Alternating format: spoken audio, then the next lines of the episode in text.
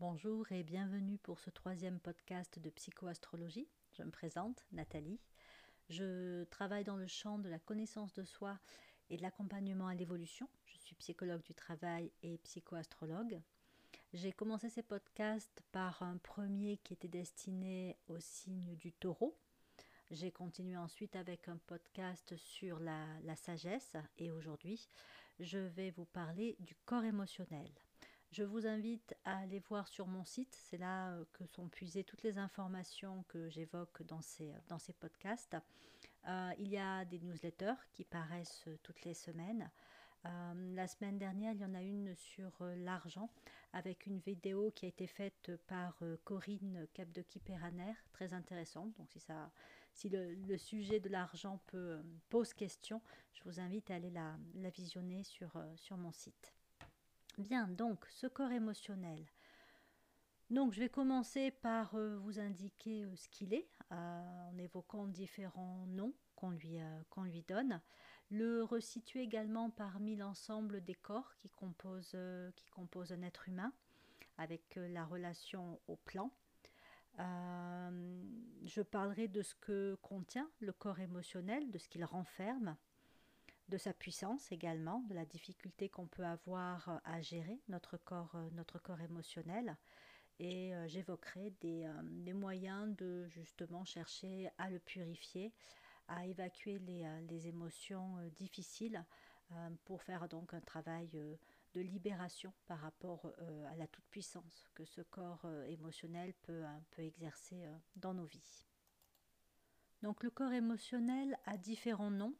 On l'appelle aussi le corps astral, ou corps des désirs, corps de la sensibilité, ou corps kamasique. Kamasique est un terme sanskrit qui signifie euh, désir. Donc il faut savoir que euh, l'être humain est constitué de sept corps. Donc quand je dis euh, constitué, certains de ces corps sont encore à l'état d'embryon. ils sont construits au fur et à mesure de notre évolution d'incarnation en incarnation plus notre conscience est évoluée, plus nous sommes en capacité d'avoir des corps supérieurs. Donc le premier corps, euh, d'ailleurs le premier que nous construisons, c'est notre corps physique. Il est construit au moment de la, de la grossesse. Il se décompose en deux parties, le corps physique dense, concret, ce qu'on peut donc toucher, et le corps euh, éthérique. Donc le corps éthérique fait également partie euh, du corps physique. Ensuite vient le corps émotionnel, dont je vais vous parler un petit peu plus en longueur euh, aujourd'hui.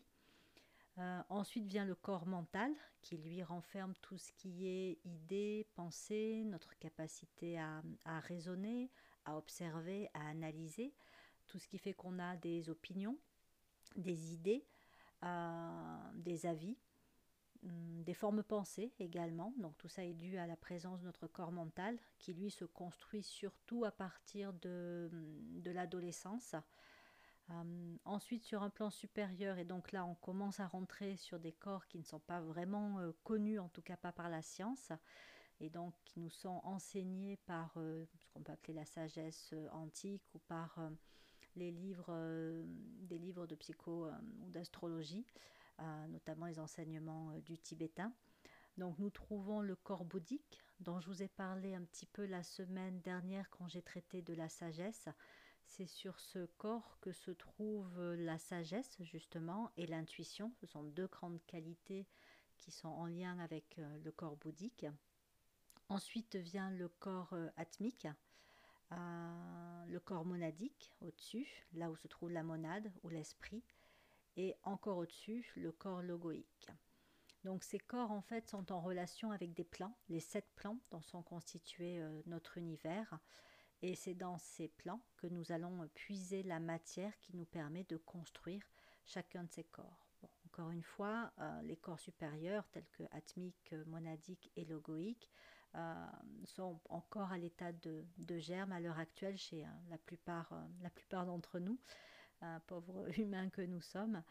notre objectif le plus, on va dire, le plus réaliste à l'heure actuelle, c'est l'âme. Hein. Donc c'est vraiment de tendre, de tendre vers, le plan, euh, vers le plan de l'âme euh, qui se trouve euh, dans le corps, dans le corps mental, sur les, les, sphères supérieures du corps mental. Donc il faut savoir que chaque corps possède ses caractéristiques, ses attributs, il a ses besoins, ses besoins propres, pardon, et donc il existe de manière complète et différenciée, tout en étant forcément nécessairement en, en étroite interrelation les uns avec les autres. Bon, il suffit par exemple de voir comment, quand on n'a pas une très bonne santé, donc quand notre corps physique euh, ne se porte pas bien, ben, cela nous affecte sur le plan émotionnel. Hein, on n'est pas forcément de bonne humeur quand on a mal au ventre, par exemple. Euh, comment aussi nos pensées euh, impactent nos, nos, émotions, si on a des pensées un, peu, un peu sombres ou si on a beaucoup tendance à critiquer, à juger. Ben, ça va jouer également aussi sur, sur, notre, sur notre humeur. On peut devenir par exemple plus agressif, tendu, stressé. L'inverse est vrai aussi dans le sens où euh, bah, parfois il suffit euh, d'un changement d'humeur pour que euh, bah, nos pensées deviennent d'un seul coup beaucoup plus, beaucoup plus positives.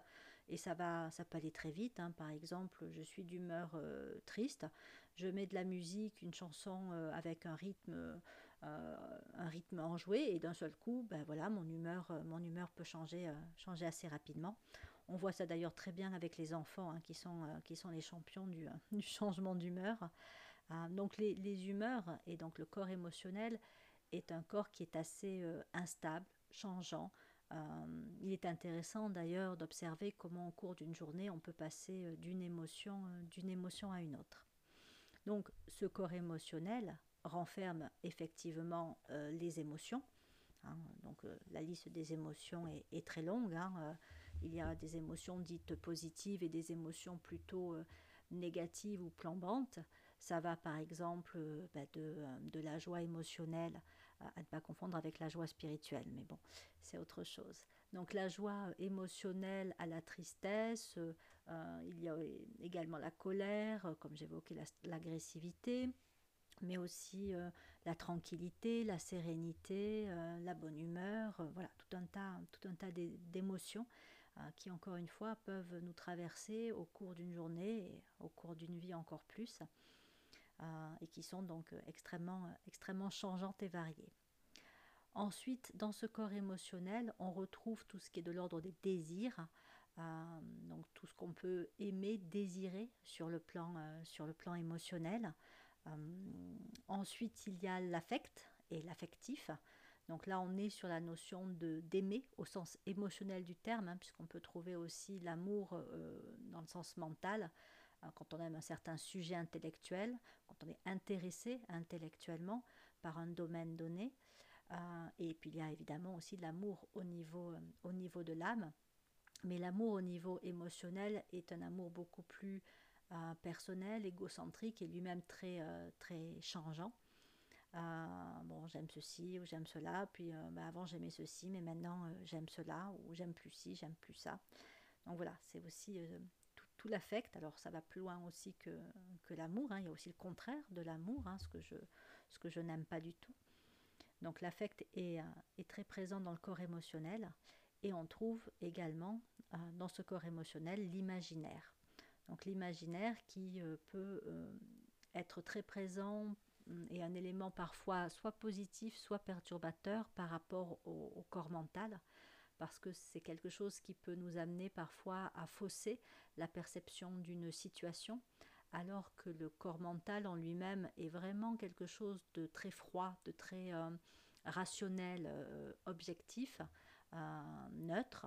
Ben, quand il est mêlé à de l'émotionnel, il peut effectivement partir sur une imagination qui fait qu'on va peut-être dramatiser une situation, on va projeter des avenirs possibles alors que concrètement rien nous dit que cela va se passer tel qu'on l'aura imaginé. Donc l'émotionnel peut être euh, avec l'imaginaire euh, un élément perturbateur, mais ça peut être aussi un élément de grande créativité. Donc tout dépend comment euh, comment c'est géré. Mais l'imagination peut donner aussi accès à une créativité intellectuelle. On le voit chez les écrivains notamment, qui peut être également très, très intéressante et, et même très, très profitable. Donc le, corps émotionnel est vraiment le corps le plus délicat à gérer chez beaucoup d'entre nous. Euh, on considère que pour euh, une personne en évolution qui cherche à étendre euh, sa conscience, à tendre vers plus d'amour, de bienveillance, être de plus en plus inclusif, ben, ce corps représente le champ de bataille, l'épreuve par laquelle nous passons tous pour justement arriver à nous libérer de sa toute-puissance et à être plus disponible, plus à l'écoute, plus imprégné aussi par l'âme, par l'âme que nous sommes. Donc attention, ce corps n'est pas à détruire, il existe et il a sa raison d'être, mais il est à canaliser, on va dire. Il est évidemment aussi à écouter et à respecter parce que nos émotions nous parlent de nous, elles nous parlent de notre état d'être, elles nous parlent de notre histoire passée aussi, à venir également. Donc il est important de le respecter, de l'écouter, mais aussi de pouvoir le remettre à sa juste place pour encore une fois faire en sorte que ce ne soit pas lui qui nous domine, euh, qui conditionne nos choix et nos absences de choix, euh, mais que l'on puisse quelque part en faire un outil euh, que l'on puisse utiliser. il est important de parler du coup des peurs parce que sans corps émotionnel, il n'y aurait pas, de peur. Les peurs sont très liées au désir c'est parce qu'en fait, on a des, des peurs euh, de ne pas arriver à obtenir ce que l'on souhaite, ce que l'on souhaite ou ce que l'on désire. C'est parce qu'on craint de perdre ce que l'on a acquis hein, que les peurs, euh, les peurs apparaissent.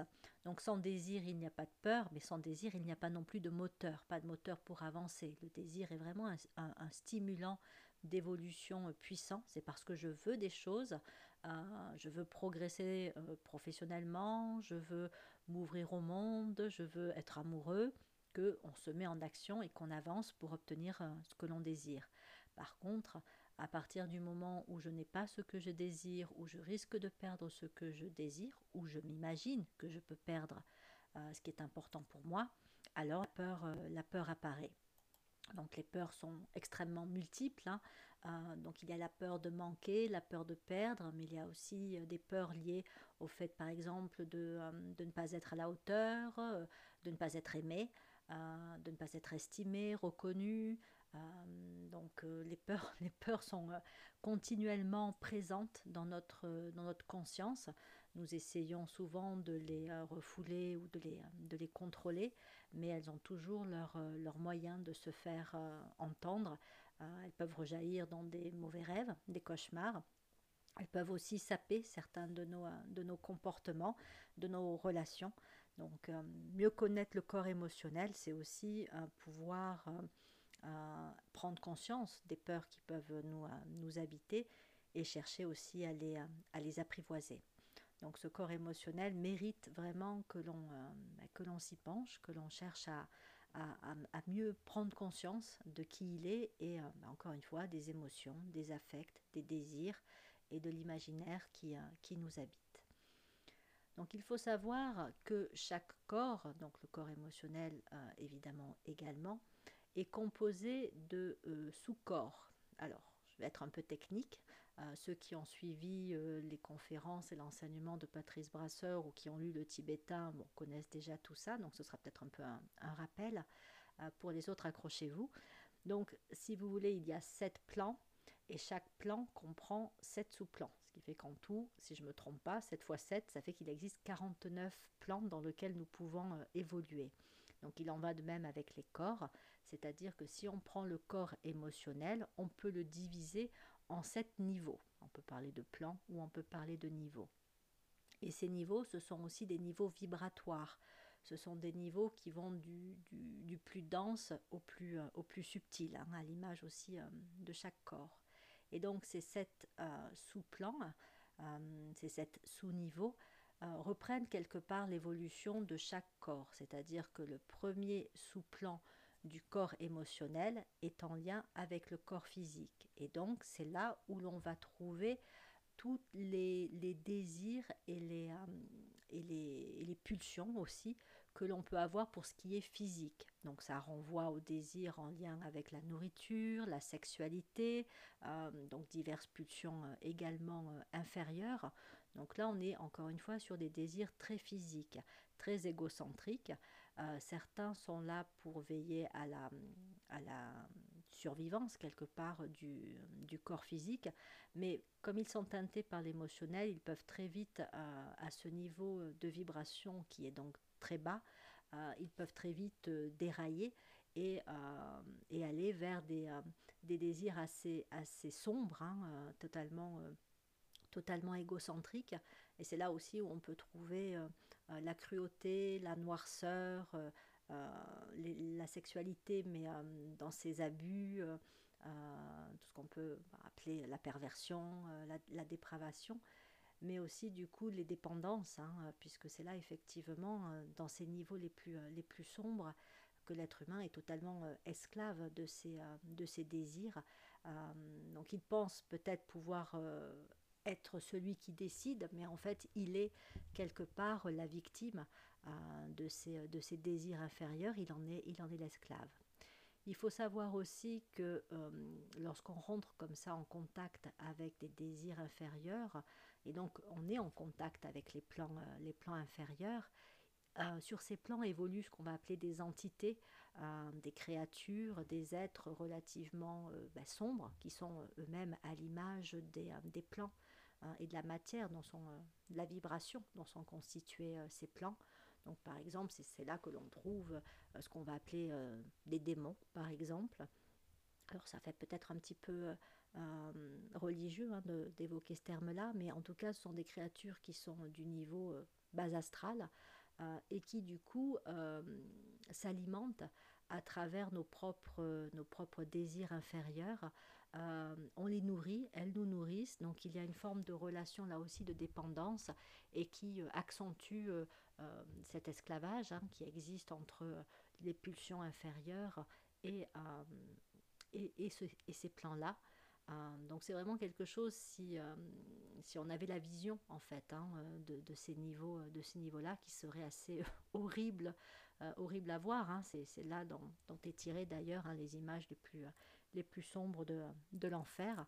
Donc voilà, tout ça pour dire qu'il faut avoir conscience de ce genre de choses parce qu'il faut avoir conscience de ce qu'on alimente à travers les désirs que nous pouvons avoir et du coup les comportements que nous, que nous développons. Alors je ne suis pas en train de dire que celui qui euh, est complètement euh, accro à la nourriture ou qui ne voit que ça, euh, forcément est quelqu'un de mauvais. Idem avec une sexualité qui serait très très exacerbée. Simplement, il y a une vigilance quand même à avoir parce que c'est quelque chose qui peut vraiment, en étant complètement hors de contrôle, tirer vers le bas. Donc en aucun cas ça va rendre une personne meilleure euh, de s'adonner à une sexualité sans aucun, euh, contrôle. Euh, mais au contraire, ça va nourrir encore une fois bah, des créatures et des énergies qui sont sur les plans inférieurs. Donc ça, c'était le plan le plus bas de, l'émotionnel, hein, le, plan en rapport avec le plan physique. Sur un niveau plus, un petit peu plus élevé, donc là on est bah, sur le niveau émotionnel de l'émotionnel, donc là, on va trouver quelque chose pour le coup de très émotionnel. Et donc là, c'est tout le niveau des passions et des passionnés, euh, de toutes les personnes qui ont besoin d'avoir des émotions fortes euh, pour pigmenter leur vie. C'est les personnes qui ont l'impression que s'il n'y a pas une intensité émotionnelle dans leur vie, ben, elles passent à côté, euh, elles passent à côté de leur vie ou leur vie est trop, est trop terne, trop, trop plate. Donc c'est les gens qui, par exemple, hein, adore euh, les films d'horreur ou tout ce qui est euh, sport, euh, sport à risque, sport à sensation. tous ceux qui sont aussi fans à fond dans, un, dans une activité, que ce soit un sport, que ce soit bah, une passion quelconque. Hein, au Japon, on parle de d'otaku, les gens qui sont complètement passionnés par une chose. Hein, ça peut être les trains, ça peut être les mangas, ou ça peut être voilà, ça peut être toute autre chose.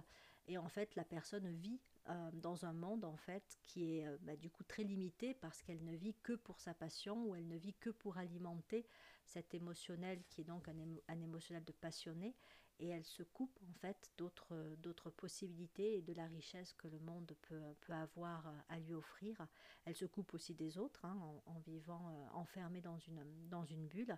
à la limite, elle ne fréquente que les personnes qui ont les mêmes passions, les, mêmes centres d'intérêt euh, exacerbée euh, qu'elle. Mais c'est quand même un plan sur lequel ben, beaucoup de personnes hein, euh, vivent. On peut, on peut dire que c'est le plan de l'homme, de l'homme ordinaire, quelque part. Donc aussi pareil, toujours un peu une vigilance à avoir de dire mais est-ce que je ne suis pas fan de quelque chose et qu'en étant fan de cette chose, ça peut être une personne aussi, ça peut être une idée politique, euh, voilà, ça peut être euh, ça peut être en fait n'importe quoi, on peut être fan de tout ou de rien. Euh, ben, je ne suis pas en train de, m'aveugler quelque part et, de me fermer à d'autres possibilités. Ensuite, sur un plan supérieur, c'est là que le mental va commencer à hum, colorer l'émotionnel, à entrer en jeu. Euh, et là, en fait, on commence à avoir un questionnement qui apparaît par rapport à l'émotionnel. Euh, c'est là que la psychologie aussi fait son apparition dans les relations humaines, euh, où on commence un petit peu à se décentrer de nous et à mesurer un peu plus aussi l'impact que nos propos, notre attitude peut avoir sur les autres. C'est-à-dire qu'on prend aussi en considération les émotions d'autrui, les désirs d'autrui, euh, et soi-même, on cherche à un peu plus euh, développer la raison et donc à dominer quelque part le désir. Alors dans les premiers stades, c'est encore tout, euh, tout jeune, très, peu, très peu stable, mais c'est là où on va se dire, tiens, j'ai telle émotion, par exemple la colère, euh, qui revient souvent et qui me pose souci. Euh, bon, déjà, euh, j'aimerais que ça, se, que ça se calme. Je voudrais ne pas être en colère constamment pour le moindre petite, petite contrariété. et puis ensuite, ben, j'aimerais peut-être bien comprendre d'où vient cette réaction. Pourquoi je, je, me mets en colère pour, je ne sais pas, quelqu'un sur la route qui a un comportement insensé? Pourquoi est-ce que d'un seul coup, je me mets dans une telle colère que j'aurais envie de, je sais pas, de, lui rentrer dedans avec ma voiture, quoi. Donc voilà, on se pose des questions quand on a atteint ce niveau-là du corps, euh, euh, du corps émotionnel, cette vibration en fait émotionnelle. Euh, donc la conscience devient, devient plus présente. Et c'est là aussi où, je vais y venir par la suite, on peut commencer à se dire qu'engager un travail thérapeutique peut, peut être bénéfique. Sur un plan encore supérieur, là on va rentrer sur le plan de l'unité. Euh, on est sur le niveau euh, bouddhique, hein, quelque part, du, euh, du, corps émotionnel. Donc c'est le plan où en fait l'émotionnel devient très très subtil, très épuré, où on a cessé en fait de réagir émotionnellement. Hein, cette notion vraiment de réaction qui fait qu'on n'est pas du tout le maître de ses émotions, mais ce sont les émotions qui nous, qui nous dominent. Et à ce moment-là, ben, effectivement, euh, euh, on est en capacité de percevoir clairement nos émotions, mais aussi celles, des autres. On est conscient de nos, de nos désirs, et ceux-ci deviennent plus des désirs d'ensemble, c'est-à-dire que ce n'est plus le bien, euh, le bien-être ou la satisfaction personnelle, des désirs personnels qui est recherché avant tout, mais c'est un désir pour l'ensemble. Donc les notions de bien, de beau, de vrai sont, là très présentes et quelque part c'est elle en fait qui dirige les choix. Donc le corps, euh, le corps émotionnel est devenu euh, limpide, il est en capacité de refléter euh, non seulement le plan de l'âme, ce qu'il peut faire déjà au niveau, au niveau mental, commencer à faire, mais il peut aussi refléter le plan de la sagesse et des intuitions. Donc là, on a vraiment, euh, on a vraiment un émotionnel qui, est, euh, bah, qui ne pose plus en fait du tout, euh, problème. Ça continue ensuite hein, au, niveau, au niveau de l'élévation de la vibration et donc du corps émotionnel. Mais bon, c'est encore quelque chose qui pour nous est, assez lointain. Donc ne nous en préoccupons pas actuellement. Donc en fait, classiquement, hein, dans le corps émotionnel, comme je vous le disais, on peut trouver euh, les peurs, mais on peut trouver aussi euh, soit la dépression, soit l'euphorie, tous les plans, euh, tous les plans des désirs, qui évoluent vers le désir de bonheur et enfin le désir de libération, l'aspiration à être libéré de ces désirs. Hein, c'est ce qui donne un moteur pour élever, épurer aussi son corps émotionnel. Donc quand apparaissent le désir de bonheur dans un premier temps et ensuite le désir de libération, euh, donc c'est là où vraiment on atteint les niveaux, euh, niveaux mentaux dans le corps émotionnel et c'est là en fait où on peut commencer à travailler à la purification du corps émotionnel. Donc je vais vous proposer plusieurs clés de, euh, travail sur ce corps émotionnel. Certaines vous les connaissez déjà très, très certainement. Donc une première clé, vous l'aurez compris, c'est le travail sur soi. donc ce travail sur soi peut se faire soit seul, soit accompagné. Donc par exemple, si on veut commencer par le faire tout seul, comme je vous le disais tout à l'heure, il est, intéressant de prendre conscience, de chercher vraiment activement à conscientiser les émotions qui nous traversent. Donc par exemple, on peut tenir un cahier, une sorte de journal, où à la fin de la journée, nous notons les émotions qui ont pu nous traverser tout au long de la journée. Donc nous notons les émotions et nous cherchons à voir qu'est-ce qui a pu les déclencher. Est-ce que c'est ce qu'une personne m'a dit? Est-ce que c'est un événement qui s'est produit? Euh, Et donc quelle émotion est en lien avec quel événement? Et derrière, à force d'identifier euh, des émotions comme ça, liées à des événements ou à des propos, des attitudes, euh, on peut peut-être euh, mettre à jour des schémas qui vont nous renvoyer à une histoire plus ancienne, euh, liée à notre enfance, à notre adolescence, à la relation avec nos parents. Donc on peut faire ce travail par rapport aux émotions, mais on peut aussi le faire par rapport aux désirs. Il est important aussi de prendre conscience des désirs qui, qui nous habitent, de ceux qui, qui sont peut-être pas assez écoutés, euh, parce qu'il y a des désirs qui renvoient aussi plus profondément à des besoins, comme par exemple le besoin d'être aimé. Donc euh, ce besoin est un besoin universel. Donc si à un moment donné, euh, ben, il n'est pas, comment dire, ce besoin ne trouve pas de réponse, ben, il y a un manque qui se crée et forcément émotionnellement une perturbation va venir se produire. Et donc à partir du moment où un désir ou un besoin sont identifiés, euh, on peut chercher à se donner les moyens de répondre euh, à ce désir ou à ce besoin. Donc évidemment, on doit se poser la question de savoir quel impact euh, cela peut avoir en cherchant à répondre à ce désir sur, bah, sur moi. Est-ce que les conséquences vont être forcément positives ou est-ce qu'il peut y en avoir de négatives et puis bah, sur, sur mon entourage, sur les personnes proches?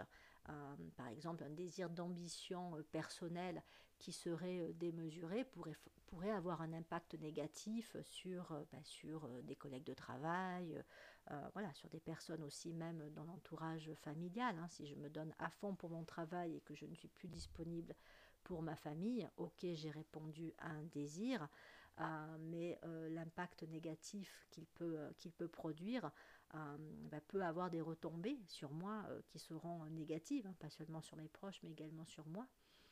Donc, d'ailleurs, il est aussi très intéressant d'observer comment nos propres désirs peuvent être en conflit les uns avec les autres.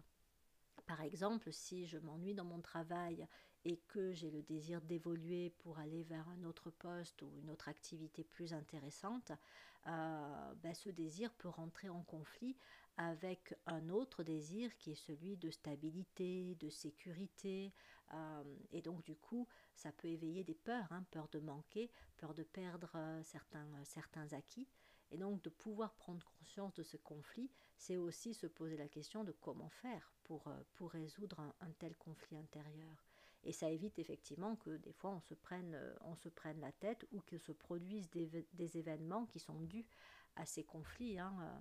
Je vais travailler alors que, que je n'ai pas envie d'aller travailler et, et, je me mets presque comment dire, en danger physiquement parce que je suis extrêmement stressée, fatiguée euh, par mon travail, euh, bah, si je n'écoute pas mon désir de, de, détente, de repos ou tout simplement de, de quitter ce travail-là, un accident survenir ou je peux faire un burn-out.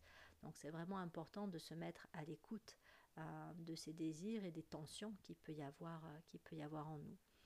Euh, d'ailleurs, le tibétain dit que les désirs et le corps émotionnel est tellement, euh, tellement puissant qu'il serait à la, à la base de 90% des maladies. Euh, avec le corps éthérique aussi, hein, on, met les deux dans, la cause des maladies. Ce qui paraît énorme, hein, peut-être peut que ce n'est pas tout à fait juste de nos jours, étant donné aussi toutes les pollutions qui peuvent être présentes et qui contribuent aussi aux maladies. Après, on peut se dire aussi que ces pollutions sont également créées quelque part par nos désirs et, euh, et nos peurs. Hein. Si on produit autant de nourriture, euh, d'aliments euh, avec des produits chimiques nocifs pour la santé, c'est peut-être parce que derrière, ben, on a peur de manquer, on a peur de ne pas pouvoir faire autrement, de sortir de ces habitudes-là et de ne pas réussir à, à, se nourrir autrement. Donc quelque part, ça peut peut-être aussi renvoyer à, une non-maîtrise quelque part hein, du, corps, du corps émotionnel. Donc prendre conscience de ses émotions, prendre conscience de ses, de ses désirs, des conflits entre ses désirs, noter tout cela, c'est déjà un premier pas de purification du corps émotionnel. Ensuite, il y a évidemment toutes les approches thérapeutiques. Hein, euh, c'est vraiment un champ qui est euh, immense à l'heure actuelle et qui montre à quel point aussi euh, la conscience humaine a évolué. On cherche de plus en plus, que ce soit en allant voir un thérapeute, en faisant des stages de développement personnel, en pratiquant le yoga ou toute autre activité qui peuvent nous aider à aller bien, à nous déstresser, à nous détendre, voilà, à nous relaxer. On cherche quelque part aussi à contrôler euh, le corps émotionnel. Donc il y, a, il y a des approches qui se sont beaucoup, euh, beaucoup développées. Euh, certaines passent par la parole, hein, les approches psycho, psychologiques, psychanalytiques, psychothérapeutiques classiques, et d'autres peuvent utiliser des techniques un peu moins, on va dire, peut-être conventionnelles. il y a des approches énergétiques avec le reiki, le magnétisme et autres qui sont également intéressantes pour dénouer des nœuds émotionnels et même des traumas donc euh, voilà, il y a aussi cette possibilité-là hein, pour, euh, pour, travailler à purifier le corps, euh, le corps émotionnel. ensuite, il y a aussi l'approche par la méditation. Hein. La méditation est destinée avant tout à, contacter l'âme, mais ce faisant, pour ceux qui pratiquent la méditation, vous verrez, enfin vous savez qu'il y a l'alignement que l'on réalise et, et dans l'alignement, euh, une étape importante, c'est de pouvoir calmer hein, le, corps, euh, le corps émotionnel. Donc la méditation apporte aussi une certaine euh, forme de, détente au niveau de sérénité, au niveau, au niveau du corps émotionnel. Ensuite, il y a d'autres approches qui sont peut-être encore moins connues et, et, qui vont très certainement se développer à l'avenir. Le tibétain disait que lorsque nous dormons, certains d'entre nous, euh, peut-être même tous, hein, mais je ne sais pas exactement comment ça se passe, bénéficions de, soins pendant, euh, pendant le sommeil, des soins qui sont euh, spécifiquement appliqués sur le corps émotionnel. Donc ce sont des, soins qui sont à base de sons et, de couleurs. donc il, il serait possible, a priori, et je pense que c'est déjà le cas d'ailleurs, d'utiliser les sons et les couleurs dans un travail d'apaisement, euh, de purification du corps émotionnel. Je pense que c'est le cas notamment euh, avec les bols tibétains. Euh, il n'y a pas que, hein, je pense que des instruments tels que le didgeridoo peuvent avoir aussi un effet apaisant et peut-être même, encore une fois, peut-être peuvent briser certains nœuds, certains nœuds émotionnels.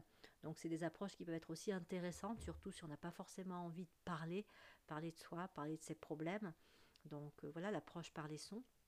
Quant à la couleur, euh, le, violet, a priori, est une couleur qui, euh, en étant appliquée sur le, sur le corps émotionnel, a beaucoup, beaucoup d'effets bénéfiques.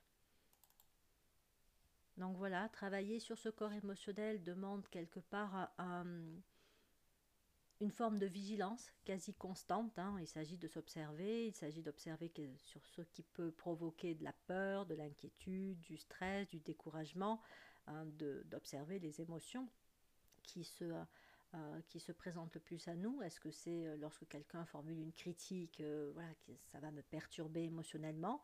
Ou est-ce que c'est quand je vais sentir que je ne suis pas acceptée dans un groupe ou voilà le regard des autres? Bref, s'observer, s'analyser, euh, mettre du mental quelque part hein, euh, sur ce corps émotionnel, appliquer les capacités euh, d'analyse du corps mental, se faire aider aussi, ne pas hésiter à se faire aider, et ainsi pouvoir prendre conscience que ce corps émotionnel, ben, comme tous les autres corps, il est en évolution et qu'il nous est possible du coup ben, de tendre vers un émotionnel plus, plus calme, plus serein, plus tranquille voilà, je vous remercie pour votre, pour votre écoute. Ce podcast est terminé et je vous dis à bientôt pour la suite. Au revoir.